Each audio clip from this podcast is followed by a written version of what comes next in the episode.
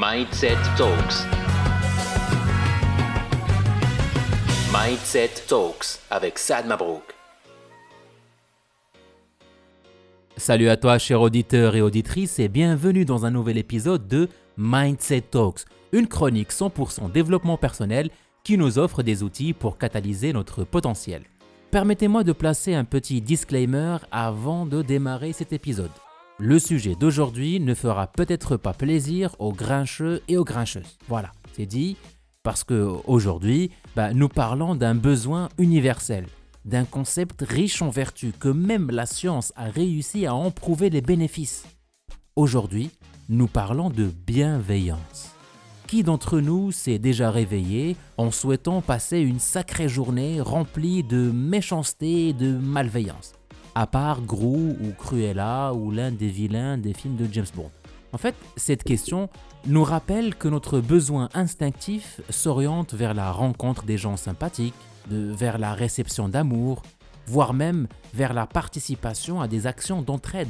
Puis après, euh, cela nous renvoie vers une autre question, celle de se demander pourquoi avons-nous à rappeler les vertus de la bienveillance. Et d'ailleurs, comment est-ce qu'on peut la définir?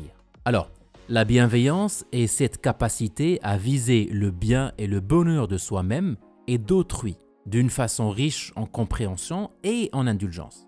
Enfin, j'ai essayé de résumer les vingtaines de définitions croisées lors de mes recherches. Cette définition, qu'on a vue ensemble, se voit heurtée à une réalité qui remonte à plus de trois siècles. Une réalité dans laquelle la société s'est alliée d'amitié avec la concurrence. Voilà, la concurrence le fait qu'il faudrait que l'un perde pour que l'autre s'affirme. Une réalité qui, de nos jours, se voit encore plus visible à travers les campagnes de pub, les réseaux sociaux et tout ce qui prospère sur la promotion de l'ego. Or, nous avons souvent remarqué que cet égocentrisme est sympa pendant un bref moment, puis finit par montrer ses défauts. Enfin, un peu comme la musique tectonique, heureusement. Rappelons-nous que les Power Rangers, par exemple, ne pouvaient réussir qu'en étant ensemble. C'est bien une preuve de bienveillance, non?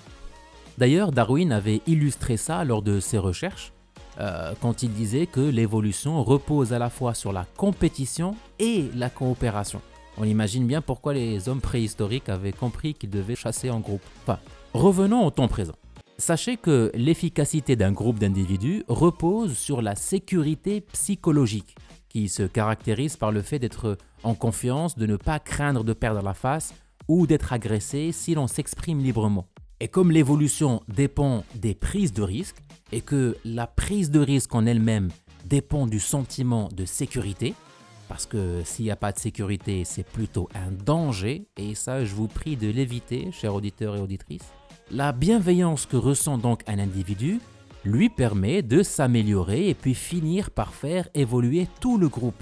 Imaginez la bienveillance comme une pastille multivitaminée, voilà, nécessaire à la croissance d'un groupe. Cette pastille, elle est riche en écoute, en compréhension, en indulgence, en attention et même en gentillesse. Et ça, ce qu'on vient de voir, c'est la bienveillance que nous offrons aux autres. Et pour être efficace, il faudrait d'abord l'être avec soi-même, chers auditeurs et auditrices. Car nous devons de la bienveillance à nous-mêmes, à notre corps, à notre ego, même nos actions au quotidien. Oui, il faudrait être bienveillant envers soi, même si on rate la paire de chaussures le matin, ou là même quand on rate son challenge de 23 jours pour maigrir du menton, tu vois. Comment être bienveillant envers soi? Alors, on pourra commencer par s'accepter, puis avoir de l'autocompassion, s'accorder quelques moments de recul et surtout mieux se connaître. Les vertus de la bienveillance sont aussi prouvées scientifiquement. La science démontre qu'il suffit d'un geste de bienveillance envers soi ou autrui pour réduire le stress, l'anxiété et se remplir d'une dose largement suffisante en sérotonine, aka l'hormone du bonheur. Il est d'ailleurs prouvé que la bienveillance ne fait que se multiplier quand elle se partage.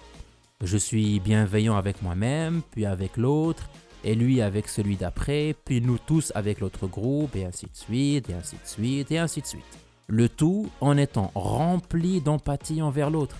Et comme vous l'aurez deviné, l'empathie fera l'objet du prochain épisode. D'ici là, boostez-vous bien.